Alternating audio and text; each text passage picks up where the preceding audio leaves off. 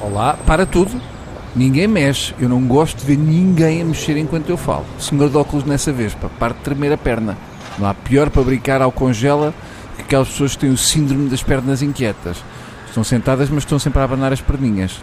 Só com um cão com Parkinson agarrado à perna é que conseguem parar. Então, ontem houve uma manifestação do Chega em frente à Assembleia da República. Ah, como? Ah, esperem, espera, afinal era uma manifestação das forças de segurança. Eu quando vi tanto polícia em frente à Assembleia pensei, é agora que vou prender aquela gente toda. Mas não.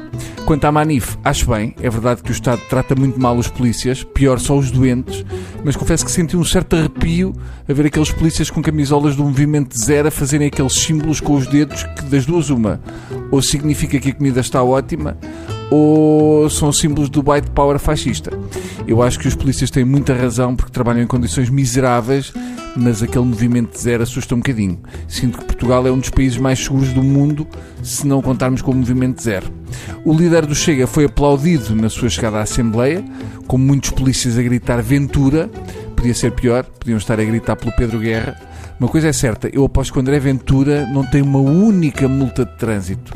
Ver polícias a gritar pelo Ventura faz-me alguma confusão. Ver o Ventura a discursar para uma multidão de polícias é esquisito. Só faltou ele dar autógrafos nos bastões da polícia.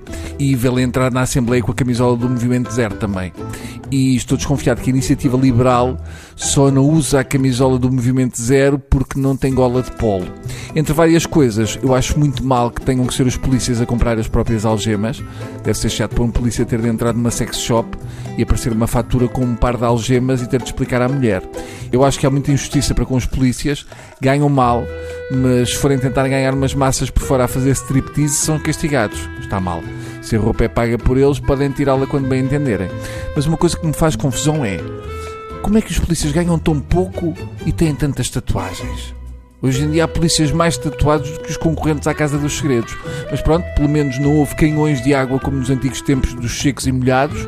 A única vantagem desses tempos é que dava para eleger o Mr. Farda Molhada.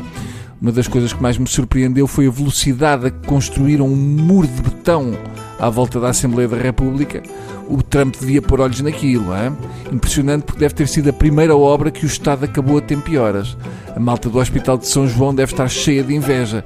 Eu só senti falta de ir lá o ministro inaugurar aquilo. Uh, não sei quanto tempo terá custado aquela obra, mas aposto que dava para aumentar metade dos polícias. Agora só espero que não demorem tanto tempo a desmontar aquilo como costumam levar com as decorações de Natal. Tá bom?